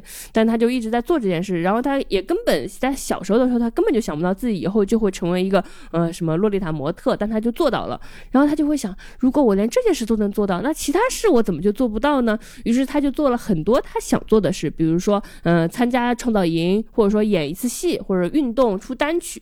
反正她做了很多十五岁的时候的她绝对料想不到的事。她的人生因为她的主动发生了很多嗯超乎他想象的事情，我觉得这就是主动的力量。嗯，因为高杰斯这一次的深夜专车，它其实是一个微综艺嘛，然后它其实它的设定是在车里，然后有一个主持人去跟各行各业的呃女生聊天。我觉得这种也是一个挺好的，就是让所有的女生都可以把自己的经历、把自己的故事说出来。我们就像我刚刚所说的，我们所说的榜样，并不是多高大上的榜样，而是让身边有着这些奇奇怪怪的、特别的，然后天马行空的经历的女生，你你都可以说出来。然后我们就肉眼可见了千姿百态。的可能性，对它变成了一个很实在的东西，不再是一个很虚空的东西。对，而且我每次看到女生能够去从事一些超出我想象的一些新奇的行业，比如说你刚说的这个洛丽塔模特嘛，然后我就会觉得蛮开心的，因为勇敢，勇敢，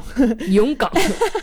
因为勇敢也并不只有一种姿态，然后嗯，所谓的抗争也不只有一种姿态，我们可以。按照自己想要的所有的方式去抗争，你在开会的时候被打断之后，你还是能够坚定的表达，这也是一种勇敢。然后你选择不玩别人的游戏，为自己的人生负责，去勇敢的踏上那一条更难的路，它也是一种勇敢。我觉得最勇敢的事情，可能就是依从自己的心吧，做出属于自己的主流或者非主流选择，并且负责到底。而且这种想象力可能需要许许多多敢于做选择的女生，一点一点把路探出来，然后我们一起去看看它的可能性到底还有多少。嗯，我其实一直觉得女生的想象力很厉害，就好像我我我们有一个很常见的笑话，就是关于什么一个一个女生今天写了三千字日记，就关于自己男朋友到底理没理记，他到底在干什么，他是不是出车祸，他是出轨了，他是不是有什么意外了？然后然后男生的那个日记只有一行字，叫操，今天意大利输球了。然后这个这个典型的笑话经常被用来说，呃，用来这样子讲说女生有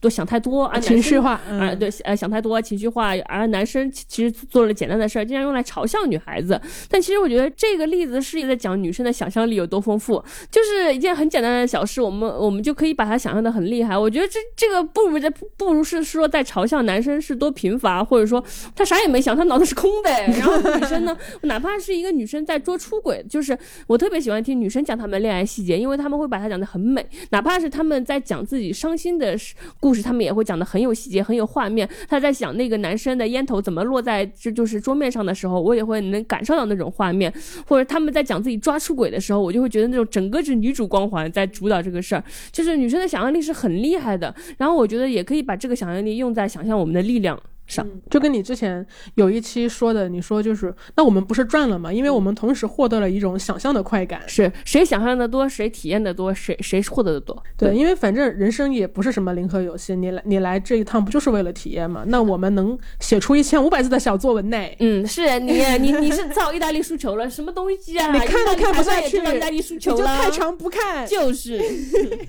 总总而言之，今天的闲者时间就到这里啦。然后再次感谢高杰斯赞助本期节目，也感谢高杰斯在女生的成长道路上一直聆听和陪伴我们。女生不简单，不是桎梏，是祝福。女生不需要更多审视，只需要在许多声音中找到自己。女生不简单，希望每一个女生都能直面自己的能量和复杂，让心中的火花释放出来。我是小张，我是智智，我们下期节目再见。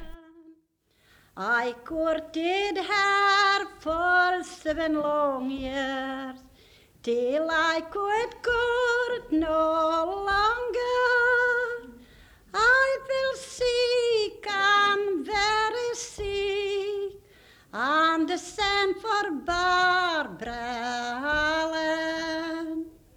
Barbara Allen, she was sent for to the house where she was dwelling, and as she drew the curtain back, young man, I think you're dying. Dying, dear, what do you mean? One kiss from you will cure me. One kiss from me you never shall have. Though you're dying, dying, dying. He turned his face back to the wall, and his back to Barbara Allen. Adieu, adieu, my kind friends all. But be kind to Barbara Allen. Oh, mother dear, you'll make my bed and make it long I'm not old since my true love that has died for me. I will die for him tomorrow. Great.